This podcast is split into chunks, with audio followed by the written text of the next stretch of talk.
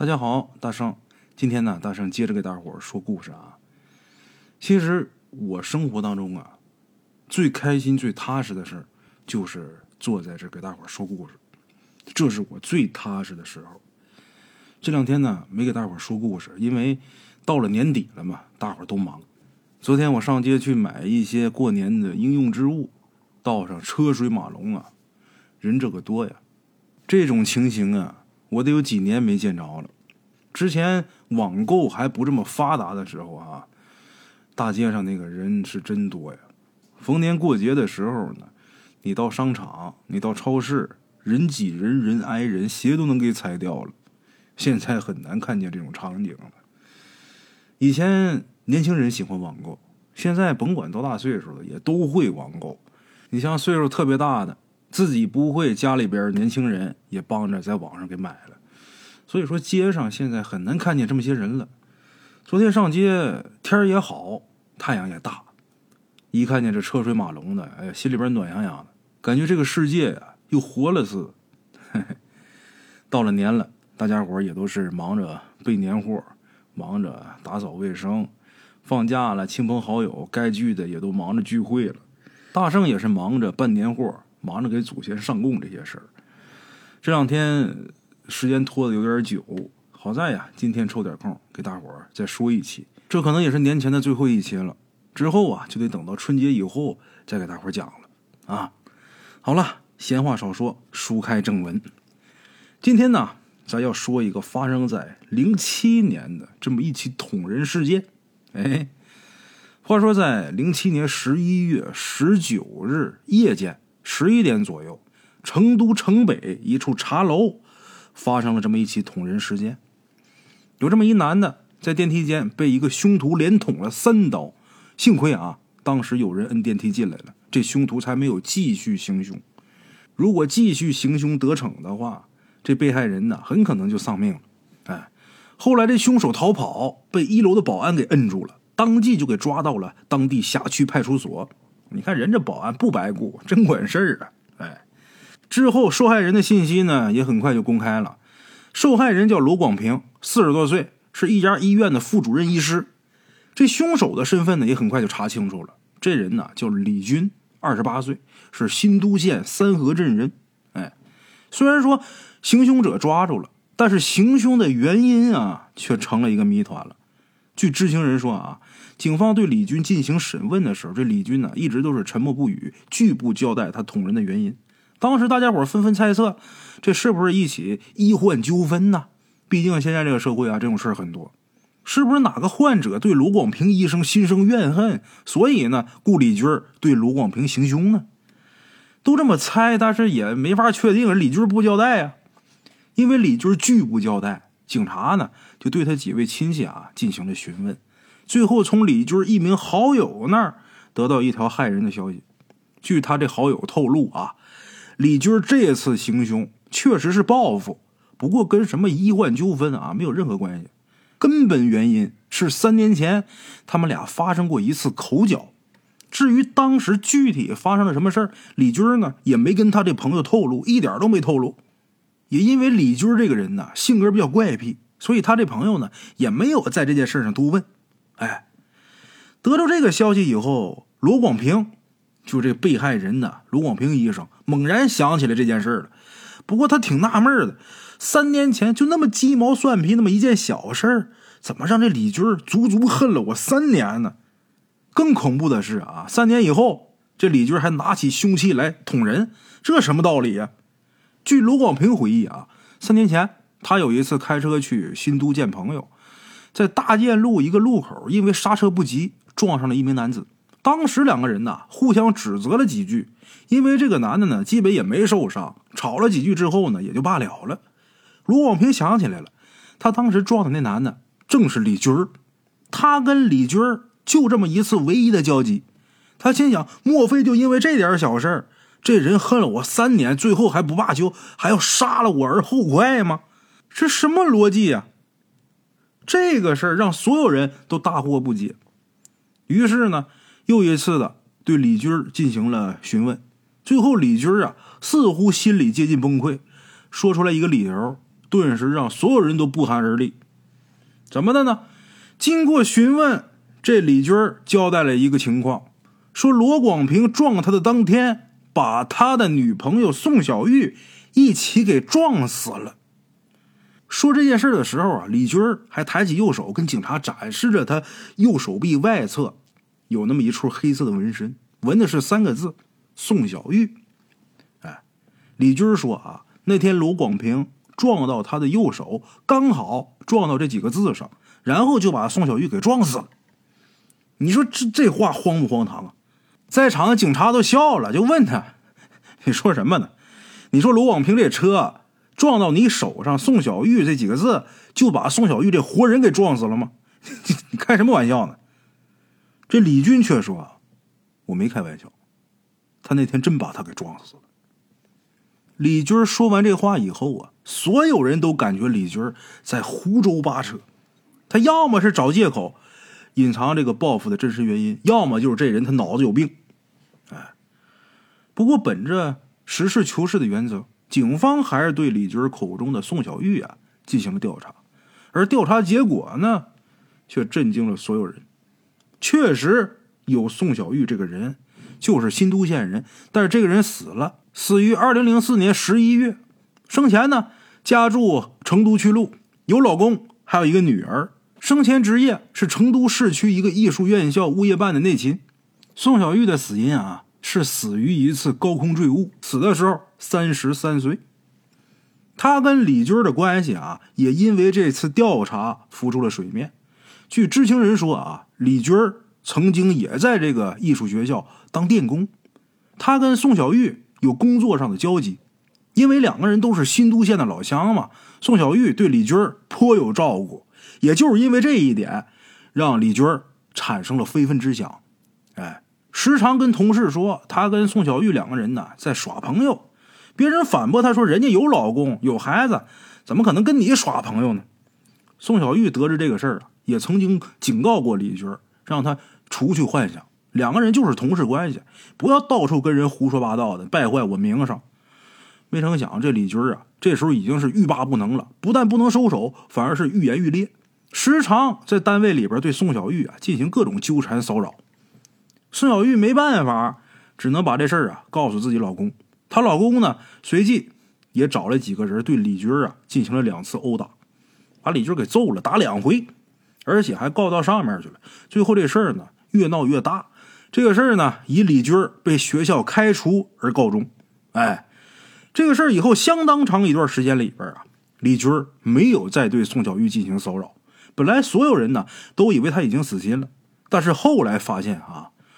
问题不但没有解决，反而更严重了。有那么一次啊，几个朋友在一起喝酒，就说到了这个事儿。李军呢也没有过多的解释，把自己的衣袖给撩开，让大伙看他自己的手臂。这时候，他朋友们才发现啊，他右手小臂上已经纹了一处纹身了，上面纹的就是“宋小玉”这三个字。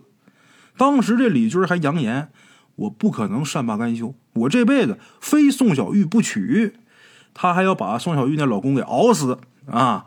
当时呢，在座都以为他是酒后胡言啊。后来发现呢，他真把这事儿给当真了。再后来，大家伙在一起相处的过程中，时常就有人发现呢，这李军有非同寻常的行为。什么呢？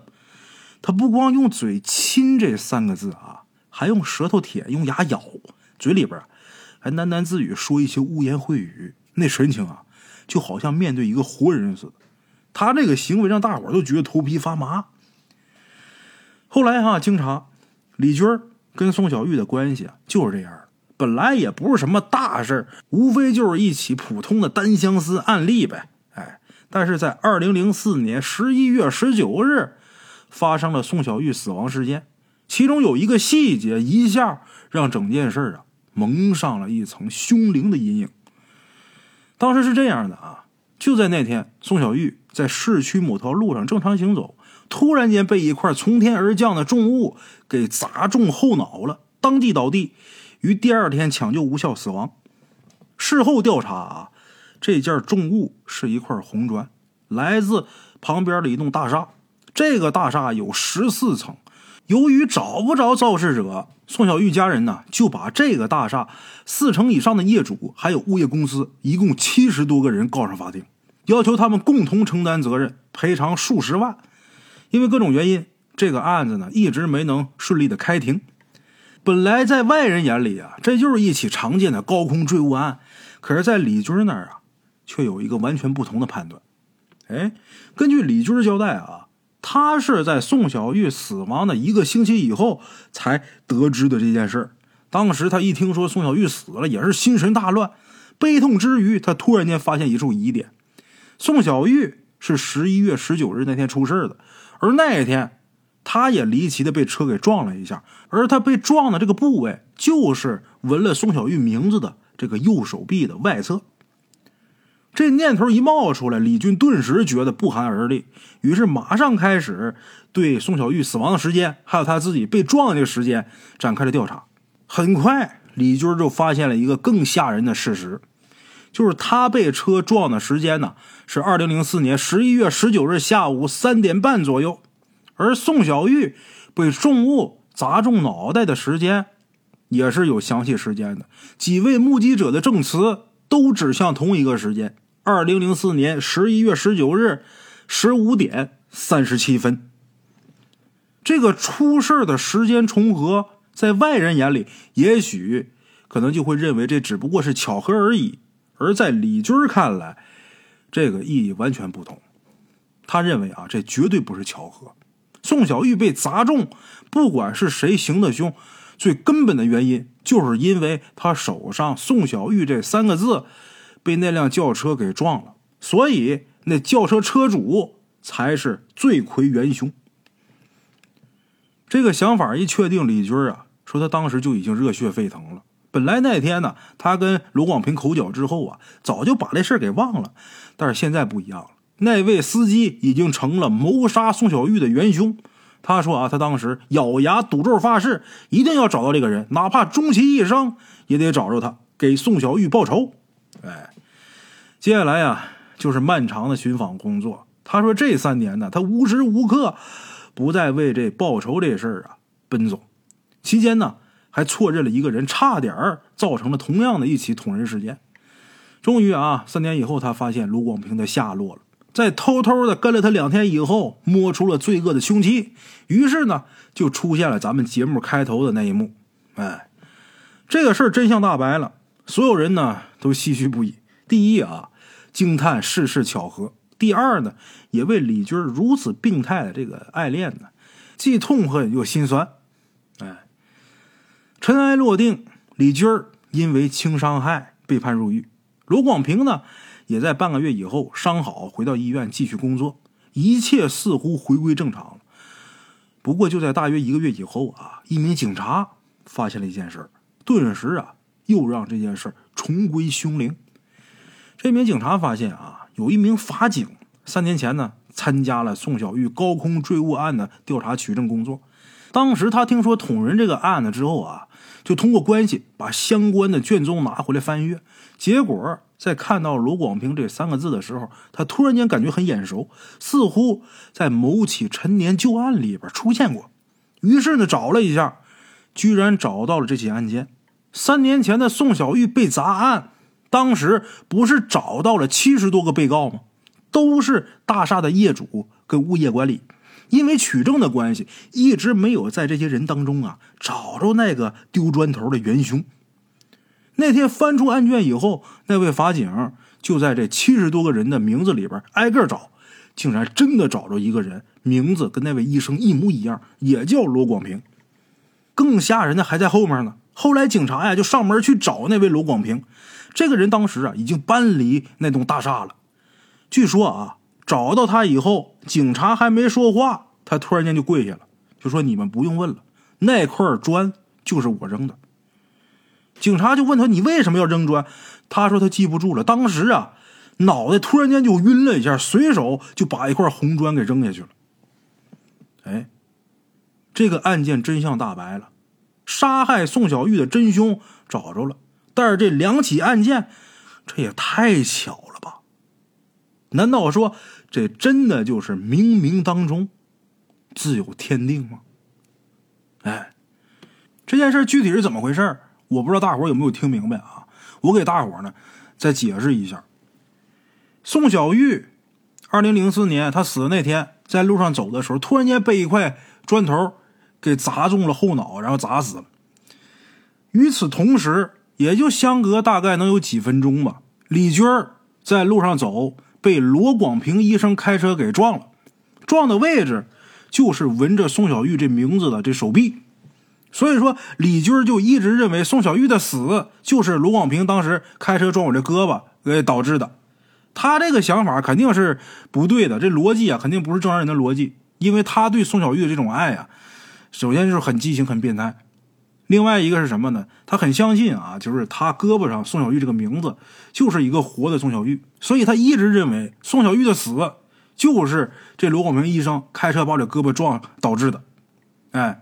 然后就一直在查卢广平医生的下落。三年以后找着卢广平医生，堵电梯里边拿刀给捅了，是这么个事儿。但是因为这个案子引起宋小玉当年那陈年旧案，最后发现啊，呃，起诉这个大厦里边一共七十多个人嘛，其中有一个也叫罗广平。哎，这个罗广平跟开车撞李军的这个罗广平医生不是一个人，但两个人同名。哎。最后，警察一找这卢广平，一调查发现，还真就是那个卢广平扔的砖头。大伙想想，这事儿得有多巧啊！啊，事情到这种程度，大家还认为这是巧合吗？啊，好了啊，我是孙大圣，咱们今天呢就先到这儿，下期见。